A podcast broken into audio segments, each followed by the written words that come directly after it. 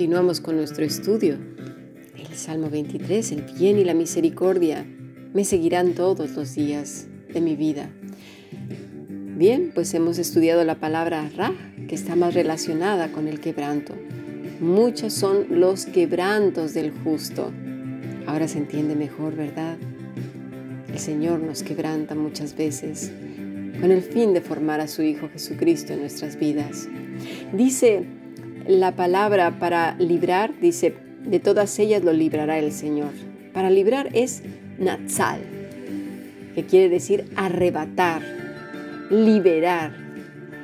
Y es así que en cada quebranto el Señor nos libra cada día más de ese egocentrismo, de ese temor de hombre, de, de querer quedar bien con todos a pesar de uno mismo de los vicios, de los malos hábitos que no glorifican a Dios, de los labios violentos, de mentes lujuriosas y depresivas, de ese victimismo que, que a veces en cada conversación va quedando. Debemos de estar más atentas, atentos a lo que hablamos.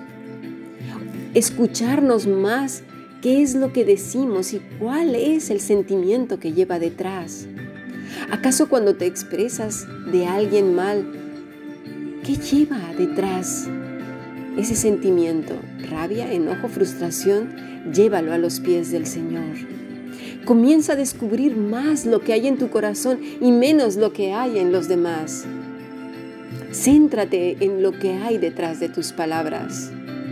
Te aseguro que el Señor te mostrará muchas cosas. Te llevará ese quebranto y ese quebranto te librará de lo que vamos a ver a continuación.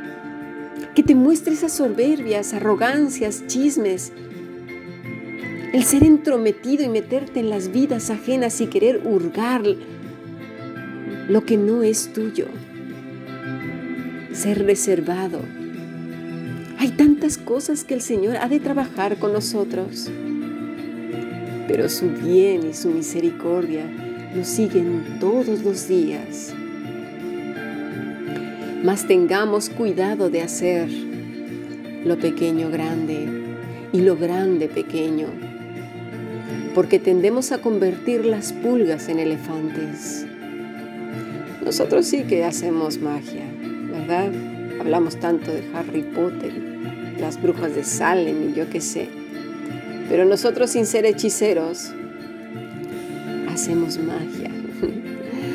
Problemas que son insignificantes, les damos tanta importancia. Cosas que ya no tienen remedio también. Chismes, rumores. Tantas cosas. aún un bebé llorando en casa, un niño desobediente que pide a gritos disciplina y firmeza, cariño pero no permisividad y blandenguería comunicación en el matrimonio, comunicación, amor, misericordia, todo el fruto del Espíritu Santo debe de ser constante en una casa, en un hogar. Pero lo hacemos grande para que lo grande se convierta en pequeño, que en este caso es el fruto del Espíritu. Hacemos tan grandes las cosas que Dios queda pequeño el bien y la misericordia quedan empañados por esas nimiedades. Las hacemos a un lado para llorar amargamente por la, por la pulga convertida en elefante, una pulga hecha a medida. ¿Os acordáis de aquel toro que hicieron el pueblo de Israel cuando subió Moisés por las tablas al monte? Cada uno nos hacemos nuestro elefante a medida. Algunos le ponen motitas de colores, florecitas, pendientes, tatuajes. Satanás lo tiene para todos los gustos, no te preocupes. Te pone una gama ahí de adornos para que lo pongas como quieras. Y lo tunees, bueno, a medida. ¿Qué cuentas entregaremos de ese bien y de esa misericordia recibida a diario? Nos ponemos gafas oscuras para no verlas y centrar nuestra, nuestra atención en lo que verdaderamente nos importa. Dios nos ayude a ceñir nuestras mentes en Cristo. Y si realmente tienes un elefante frente a ti, ese elefante no es más grande que el Señor, ¿eh? El bien y la misericordia deberían aplastarlo y dejarlo más pequeño que una pulga. El día trae su propio afán. Descansemos. Mira, y si no puedes, no puedo hacer nada, descansemos. ¿Qué más puede pasar? La muerte. Bueno, y si nos morimos, vamos con Dios. Y si te quedas en la calle, ¿qué más puede pasar que la calle? Tendríamos el techo, que sería el cielo, y el suelo por cama. ¿Qué más puede pasar? ¿Qué más? Acuérdate de Elías. Le sirvieron las cuevas de refugio. A David, nuestro Señor Jesucristo. ¿Qué más puede pasar? Mañana será otro día. Por eso dice nuestro buen pastor, bástale a cada día su propio afán. La escritura nos dice que cuando vio a las multitudes sintió gran compasión Sabes, y a veces pienso que es porque la gente sufrimos demasiado por lo pequeño. Porque nuestra religión es la religión de la angustia, de las sensaciones, de las emociones, del enfado, la depresión y la tristeza, la ira, el descontento, el desasosiego. Echamos una ofrenda cada día al altar del desánimo, del enojo, de las emociones. Que no falten flores, que no falten lágrimas, que no falte el estómago destrozado por nuestros nervios. Que no falte, que no falte ofrenda ante el altar. Y el bien y la misericordia, y la vara y el callado, y el aceite de la unción. Bueno, sí, está bien, pero, pero yo me debo a lo que veo, a lo que escucho, a lo que hablo y a lo que siento.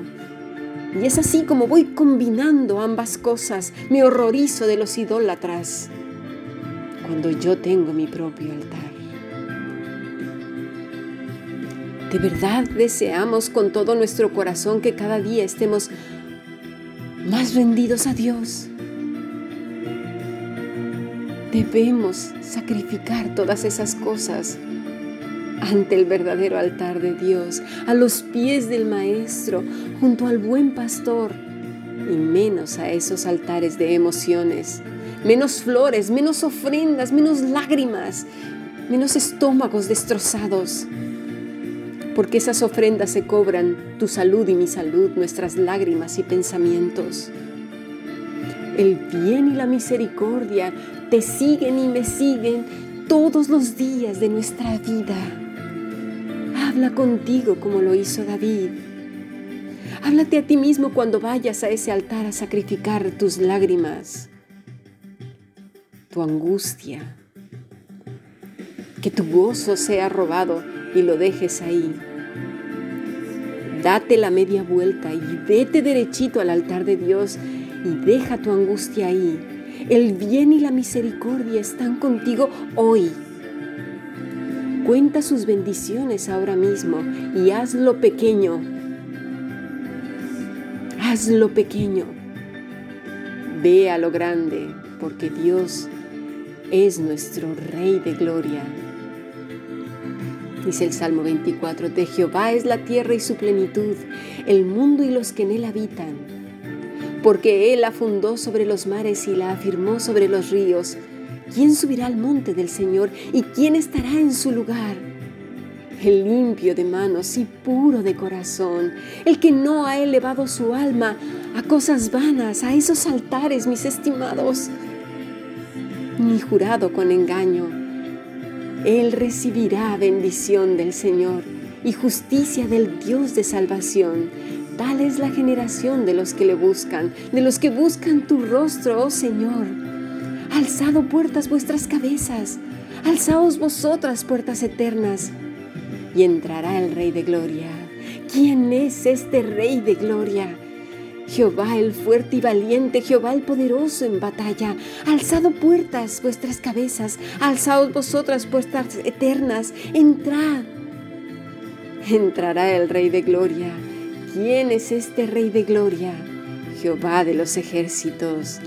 Él es el Rey de Gloria, el grande que aplasta al pequeño. Sigamos aprendiendo.